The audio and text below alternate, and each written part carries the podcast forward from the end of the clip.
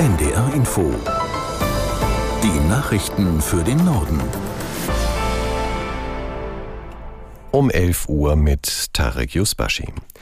Die Ampelregierung hat eine Einigung im Haushaltsstreit erzielt. Wie das ARD Hauptstadtstudio erfuhr, sollen Details am Mittag im Bundeskanzleramt verkündet werden. Hans-Joachim Viehweger in Berlin fasst zusammen, was bislang bekannt ist. Nun, es gab erneut Gespräche von Kanzler Scholz, Wirtschaftsminister Habeck und Finanzminister Lindner im Kanzleramt, offenbar bis in die Nacht hinein. Nach Spiegelinformation hat Habeck dann um Viertel nach fünf im Chat der Grünen-Fraktion geschrieben, die Verhandlungen sind jetzt fertig, habt noch ein bisschen Geduld, bis die Details veröffentlicht werden.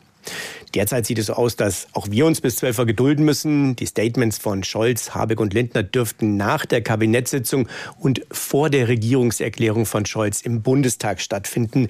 Bei dieser Regierungserklärung soll es ja eigentlich um den anstehenden EU-Gipfel gehen. Aber es zeichnete sich gestern schon ab, dass Scholz seine Reise nach Brüssel nicht ohne eine Einigung im Haushaltsstreit antreten wollte. Auch die Unionsfraktion und die Wirtschaft hatten massiv auf eine schnelle Einigung gedrängt.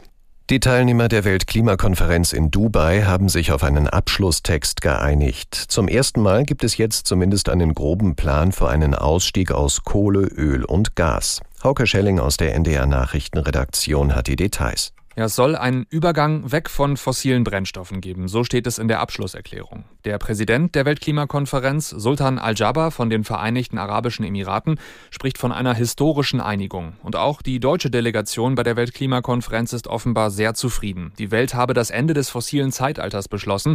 Außenministerin Baerbock falle ein Stein vom Herzen. Eigentlich aber hatten sich 100 Staaten, darunter eben auch Deutschland, für einen kompletten Ausstieg aus Kohle, Öl und Gas stark gemacht. Darauf konnten sich die Teilnehmerstaaten bei der Weltklimakonferenz aber nicht einigen. Der ukrainische Präsident Zelensky setzt weiter auf militärische Unterstützung durch die USA. Er sagte nach einem Treffen mit Präsident Biden, es habe diesbezüglich positive Signale gegeben. Zelensky traf sich auch mit dem republikanischen Sprecher des Repräsentantenhauses Johnson. Dieses Treffen endete ohne Zusage für mehr Unterstützung. Die Republikaner im Kongress wollen die geforderten Mittel erst freigeben, wenn Biden Zugeständnisse in der Migrationspolitik macht. In Polen kann das neue Kabinett von Ministerpräsident Tusk die Arbeit aufnehmen.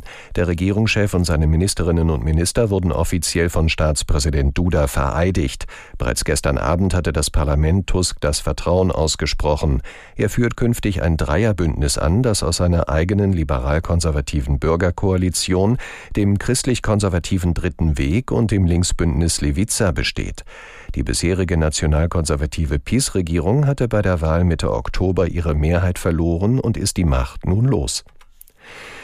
Im Gazastreifen wird weiterhin heftig gekämpft. Die israelischen Streitkräfte melden weitere acht getötete Soldaten. Das von der Hamas geführte Gesundheitsministerium in Gaza spricht von 217 getöteten Menschen im Gazastreifen innerhalb von 24 Stunden. Aus Tel Aviv Jan Christoph Kitzler. Über 50.000 Verletzte gibt es dort. Inzwischen kann weniger als ein Drittel der Krankenhäuser noch arbeiten und das auch nur eingeschränkt. Hunderttausende Menschen sind angesichts der großen Zerstörung in Notunterkünften und Zelten untergekommen. Heftiger Regen in den letzten Stunden könnte die Ausbreitung von Krankheiten begünstigen, befürchten Gesundheitsexperten.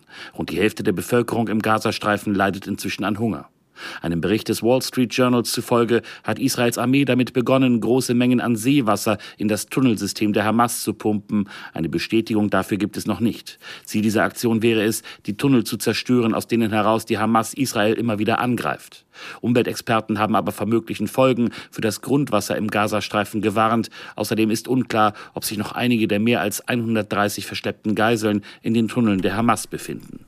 Im neuen Jahr drohen längere Bahnstreiks. Der Chef der Lokführergewerkschaft GDL Wieselski sagte in der Augsburger Allgemeinen, ab dem 8. Januar müsse man wieder mit Arbeitskämpfen rechnen. Reisende sollten sich auf einen längeren Stillstand einstellen als bisher. Ein unbefristeter Streik sei aber nicht geplant.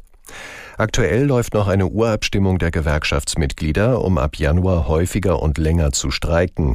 Das Ergebnis soll am 19. Dezember verkündet werden. Das waren die Nachrichten.